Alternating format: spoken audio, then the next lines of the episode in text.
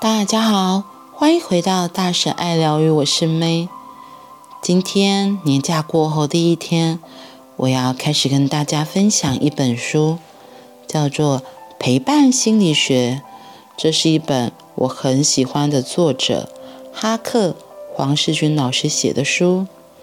然后今天我要念一个非常特别的推荐序，他是杨嘉玲。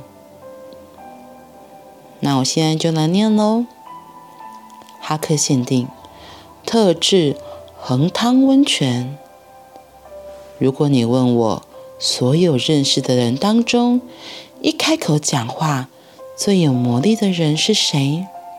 我会毫不迟疑地告诉你，这个人绝对是哈克。与哈克认识了将近十余载，见过他在起点的教室里完成大大小小的工作坊，我非常幸运的可以在第一现场摇滚区亲身经历哈克的治疗功力。就像哈克在书中反复提到，当年他是如何透过帮外国心理治疗大师翻译，把中药的治疗心法给偷偷学起来。某种程度上，我也是透过与哈克合作举办课程，见证了怎么运用语言安放一颗颗焦躁的心。好多次，哈克一开场，吉他一刷下去，开口讲几句话后，台下的学员眼泪就开始扑簌簌一直掉。这个画面。对参加过哈克好几次工作坊的学员来说，并不罕见，可是对新朋友而言，却是很大的冲击，心中立即浮起了许多问号。他们为什么哭了？这这有什么好哭的？我哭不出来，我是不是很奇怪？这时候，如果有机会。我会趁休息时间上前交谈两句，放轻松。刚开始有点不习惯是正常的。哈克示范的是另一种思维模式和生活态度。你不需要一模一样，你只需要先泡着就好。是啊，不管是上哈克的工作坊，还是跟在他身边一起工作，就像是泡一池很舒服的温泉，身心舒畅。这是最多人体验完的感想，而且不知不觉就会被哈克感染，讲话变得温柔，眼睛变得清澈。写到这儿，我想来个故事接龙。哈克在书中的。二之一节描述了一个在电梯里跳舞的小男孩。短短几分钟不到的时间里，哈克一开口就安抚了两个大人的心，同时让小男孩的独特拥有了一个带着祝福的新定义，翻转了电梯里原本紧张、一触即发的冲突。我也曾在电梯里遇见过一个可爱的男孩。某天早上，我搭着电梯准备下楼遛狗，一只十六岁的约克夏，小名 Coco。途中，电梯在十楼停了一下，一对年轻爸妈牵着身穿麦当劳叔叔红色条纹裤、上衣是充满朝气的天空蓝，眼神。灵活有量，约莫五六岁的小男孩进来，我点头和这家人道早安。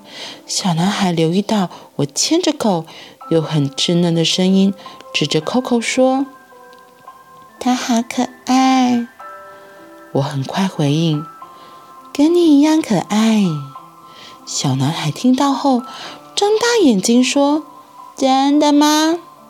下一秒，电梯里三个大人同时爆出笑声。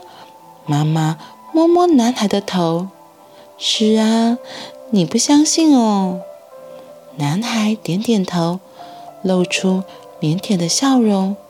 同时，电梯门也开了。我轻轻跟他们道别，并在心里祝福男孩有个愉快的一天。这一段生活仅仅在我心里回荡了一阵子。我也留意到自己的改变。过往抽离工作状态后，我是不太喜欢主动跟人攀谈的人，因为与人连线对我来说需要承担许多情绪压力，所以非必要。若不是学员或一起工作的同事，在人群中我会尽量低调，避免有太多互动。但这些年跟在哈克身旁，不知不觉就学到他那简单却充满祝福的回应，明白了这份真心并不是技术，而是一种对生命深深的相信。助人并不需要总是充满忧伤气氛的，陪伴自己或他人，只要能够带着一份。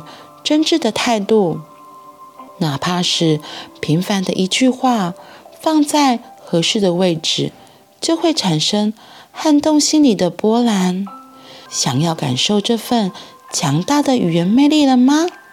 现在就赶紧把这本书带回家吧，让哈克的文字一字一句舒展你的心灵筋骨。整本书是哈克为你特制的。恒汤温泉，无论你在何时何地翻开任何一页，你都会感受到哈克独特的温柔，陪伴你更懂自己，也更懂你所爱的人。为什么会突然想要分享这一个老师写的推荐序？因为我也是第一次在老师的这个地点。应该说，第一次上了哈克老师的课，然后就像他说的，哈克老师他一上课，他就是会把他的吉他摆好，东西摆好之后，就开始弹唱他的歌，他写的歌。哈克老师这近几年才开始学吉他，然后学就是自己编曲作词，然后就是上课的时候都会把它弹放出来。然后我记得我第一次那时候听他的歌，那首歌叫做《九月的日落》。我现在想起来还是会有很多的触动，就是那个哈克老师的氛围，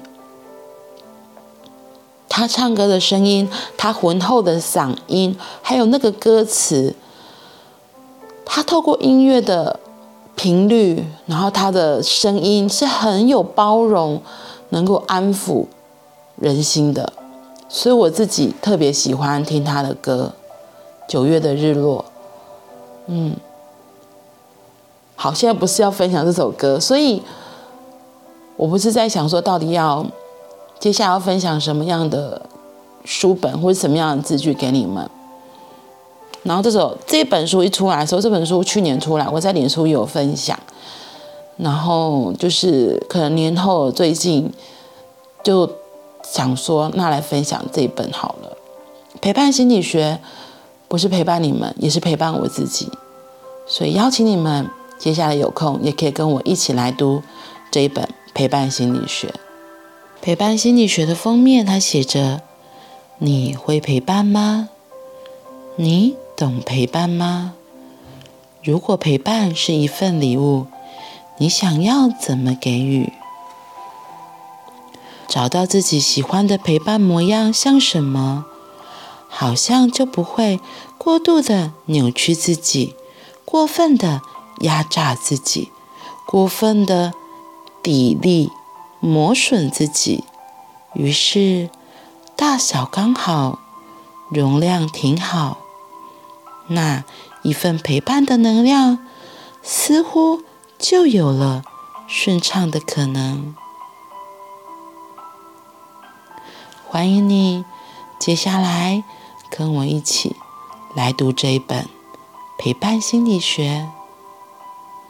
我们明天见，拜拜。